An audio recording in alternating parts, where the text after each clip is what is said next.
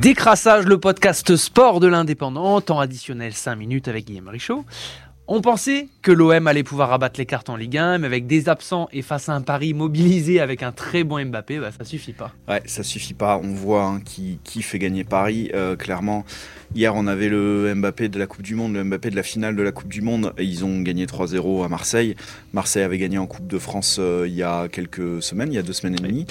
Même si Marseille fait pas une, mauvaise première mi-temps, Paris a un génie ou deux génies. On peut compter Messi qui met un but aussi, mais pour le coup c'est Mbappé qui fait tout. Il fait un centre qui est magnifique euh, et qui arrive dans les pieds de Messi qui est tout seul, qui a que à la mettre au fond. Bon, il fallait le faire quand même. Hein. Euh, ni toi ni moi nous l'avons fait. Euh, il fallait être là, mais clairement le joueur essentiel au PSG c'est Mbappé. Dès qu'il rentre, dès qu'il est là, tout va bien. Il n'a pas été là pendant trois semaines euh, au PSG. Il a beaucoup manqué depuis la Coupe du Monde. Hormis cette petite blessure, il est sur un nuage.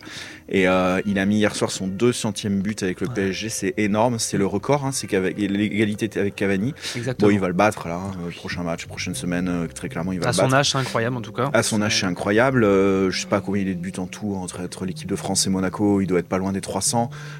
c'est exceptionnel.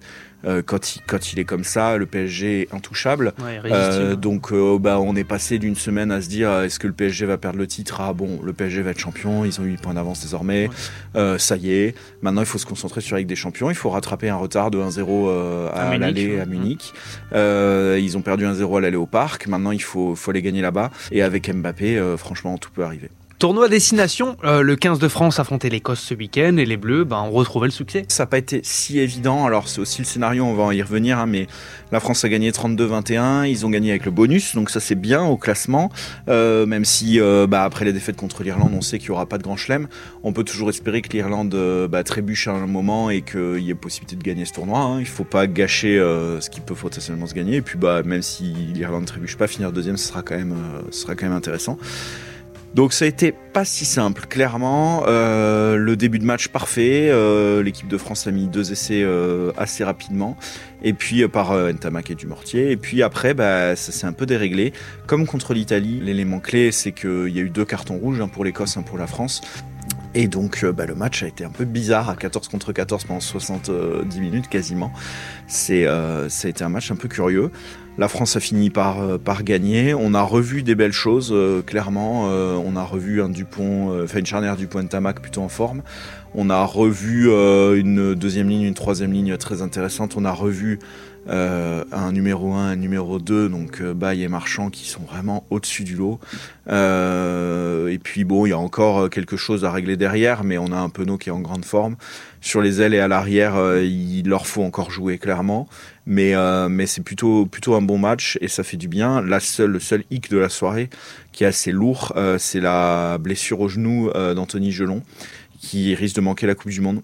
Et c'est dur parce que c'est un joueur cadre, c'est un très bon joueur. Donc maintenant, la prochaine étape, c'est la prochaine journée, le 11 mars, en Angleterre un Angleterre-France euh, bah, qui a toujours un peu de saveur. Bien sûr. Et, euh, et aller gagner en Angleterre, bah, c'est pas forcément donné à tout le monde. Cette équipe, euh, elle doit le faire. Avant la Coupe du Monde, il faut le faire, aller gagner là-bas. L'Angleterre est pas au mieux, donc il faut en profiter. Et puis pour la confiance, ça fait plutôt du bien d'aller gagner à Twickenham. Alors, équipe de France, toujours, cette fois-ci en basket, puisque l'équipe de France s'est qualifiée pour la prochaine Coupe du Monde avec un Catalan dans l'équipe qui serait originaire de Toulouse, précisément. Ouais, c'est ça, Hugo Benitez, qui est le fils du coach d'ailleurs de, de Toulouse en basket, qui a été formé ici qui joue en équipe de France avec numéro 66. Euh, donc Hugo Benitez, il était cette semaine, là, en fin de semaine, il y avait les deux derniers matchs de qualification pour la Coupe du Monde qui aura lieu cet été en Asie, donc Japon, Philippines et Indonésie. Il avait déjà été Hugo Benitez euh, l'an dernier, il avait fait un match, il a joué une minute, même pas 30 secondes, euh, lors d'un match, je crois, au Portugal. on savait qu'il allait être qu'il allait être dans le groupe, ça faisait un mois qu'on connaissait le groupe. il a participé, il avait joué 14 minutes contre la République tchèque jeudi. Il avait marqué 6 points. Et il a joué hier un petit peu contre la Lituanie. Il n'a pas marqué. C'était un petit peu plus délicat. Alors, c'était un match qui était un peu plus compliqué, il faut être clair. Mm. La France a fini par gagner, mais ils ont, ils ont souffert. Euh, mais bon, ils étaient déjà qualifiés, hein, donc il n'y avait pas trop de, trop de risques. Mais bon, ça fait toujours du bien de, prendre une carte en plus. Bon, ça ne veut pas dire qu'il ira à la Coupe du Monde, on lui souhaite, mais c'est compliqué. Il est meneur. Euh, ses qualifications, c'est toujours un peu, euh, un peu frustrant pour certains joueurs parce que ça se joue pendant l'année, donc les stars de la NBA sont pas là. Et, euh, et puis l'été, les stars de la NBA reviennent et, et, forcément elles reprennent les places, ils jouent meneur. Euh, mm. Ce qui est sûr, c'est qu'aujourd'hui, Benitez, il fait partie du groupe élargi. Ça sera peut-être compliqué d'être dans les 12, mais il va faire la préparation avec la France. Il risque de faire pas mal de matchs amicaux cet été avec la France. Et puis, bah, il prend pour l'avenir, il prend des marques pour l'avenir. Euh, clairement, il mérite sa place euh, dans, dans l'équipe actuelle. Euh, et puis, bah, il prend de l'expérience. Une carrière, c'est long. Euh, l'équipe de France, ça peut, ça peut durer longtemps.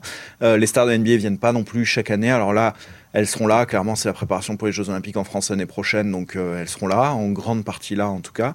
Et, euh, et puis, bah, mais c'est pas grave. Il faut prendre, faut prendre un peu ses marques et puis, euh, et puis prendre la place, occuper, tout, prendre toutes les minutes qui se présentent, jouer, marquer les points qu'il faut marquer quand il faut marquer, faire les passes quand il faut les faire, et puis voir après à l'avenir ce que ça, ce que ça peut donner. Parfait, Guillaume. Merci beaucoup. Merci, Johan.